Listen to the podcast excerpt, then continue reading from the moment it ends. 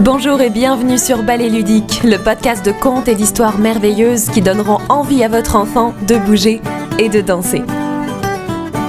Retrouvez plus d'histoires sur balletludique.fr.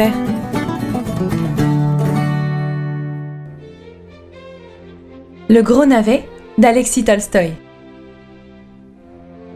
Il y a bien longtemps, un vieil homme et une vieille femme habitaient une bicoque branlante au milieu d'un immense jardin plein d'herbes folles. Le vieil homme et la vieille femme avaient six canaris jaunes, cinq oies blanches, quatre poules tachetées, trois chats noirs, deux cochons ventrus et une grande vache brune. Un beau matin de mars, la vieille femme s'assit sur son lit, sentit la tiédeur du printemps et dit ⁇ Le moment est venu de semer !⁇ Le vieil homme et la vieille femme sortirent alors dans le jardin. Ils semèrent des pois, des carottes, des pommes de terre et des haricots. Et pour finir, ils plantèrent des navets. Cette nuit-là, il y eut une grosse pluie sur le jardin, autour de la bicoque branlante. Flic, ploc, flic, ploc, flic, ploc, ploc, flic, ploc, flic, ploc, flic, ploc, flic, ploc. Flic, ploc, petite pluie de printemps tombe du ciel en jolis diamants. Ploc, flic, ploc, petite pluie de printemps, ta mélodie est un enchantement, enchantement, enchantement.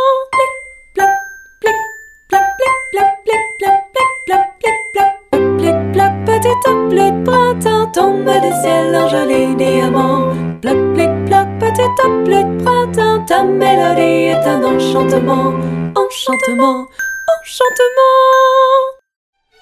Le vieil homme et la vieille femme sourirent dans leur sommeil. La pluie allait leur faire germer les graines qui donneraient de beaux légumes bien tendres. Le printemps passa et le soleil de l'été fit mûrir les plantes. Le vieil homme et la vieille femme récoltèrent leurs carottes et leurs pommes de terre, leurs pois et leurs haricots, et aussi leurs navets. À la fin de la rangée, il restait un navet. Un navet qui paraissait très grand, un navet qui paraissait géant. Un beau matin de septembre, le vieil homme s'assit sur son lit, sentit la fraîcheur de l'automne et dit Le moment est venu de déterrer ce navet. Et il sortit. Le vieil homme tira sur le navet, il le secoua, tantôt à petits coups, tantôt violemment. Il s'arc-bouta de toutes ses forces, mais le navet ne bougea pas. Alors le vieil homme s'en alla chercher la vieille femme. La vieille femme passa ses bras autour de la taille du vieil homme. Ils se mirent ensemble pour tirer le navet. Ils le secouèrent, tantôt à petits coups, tantôt violemment. Ils s'arc-boutèrent de toute leur force, mais le navet ne bougeait toujours pas. Alors la vieille femme s'en alla chercher la grande vache brune. Le vieil homme, la vieille femme et la grande vache brune tirèrent sur le navet. Ils le secouèrent tantôt à petits coups, tantôt violemment.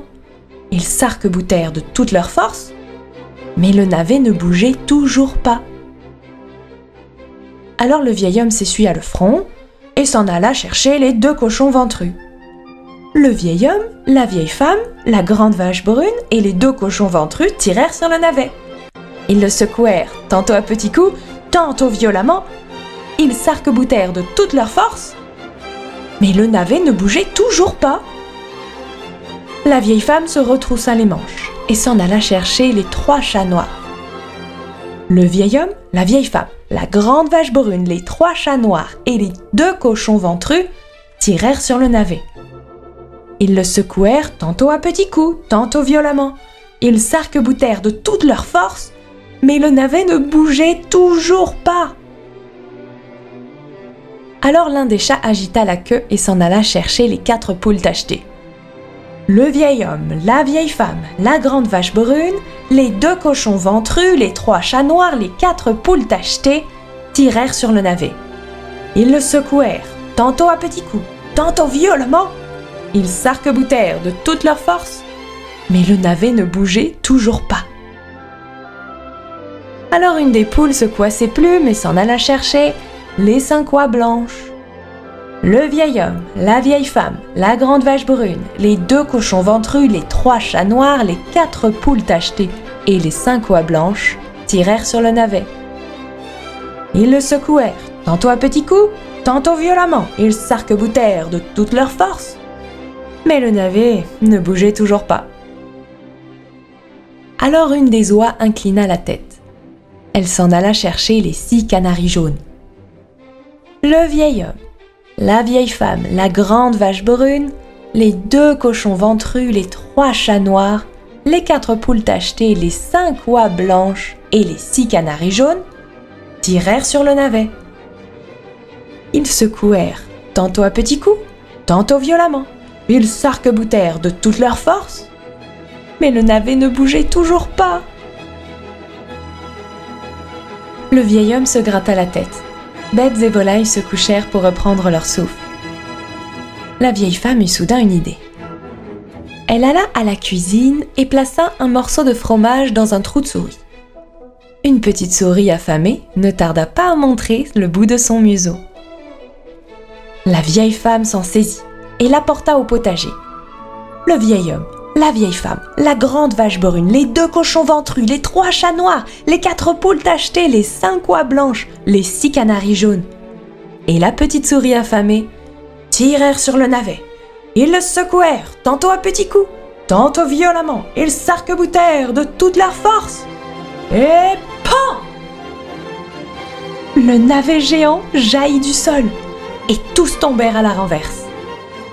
Les canaris sur la souris, les oies sur les canaris, les poules sur les oies, les chats sur les poules, les cochons sur les chats, la vache sur les cochons, la vieille femme sur la vache, et le vieil homme sur la vieille femme et toujours étendus par terre, ils éclatèrent de rire. Ce soir-là, le vieil homme et la vieille femme préparèrent une grande marmite de soupe au navet. Chacun en mangea tant qu'il put. Et vous ne devinerez jamais. C'est la petite souris affamée qui en a mangé le plus. C'était Le Gros Navet d'Alexis Tolstoï, aux éditions Père Castor Flammarion. Vous avez aimé cette histoire? N'oubliez pas de la partager. Et retrouvez aussi d'autres histoires sur baléludique.fr. À bientôt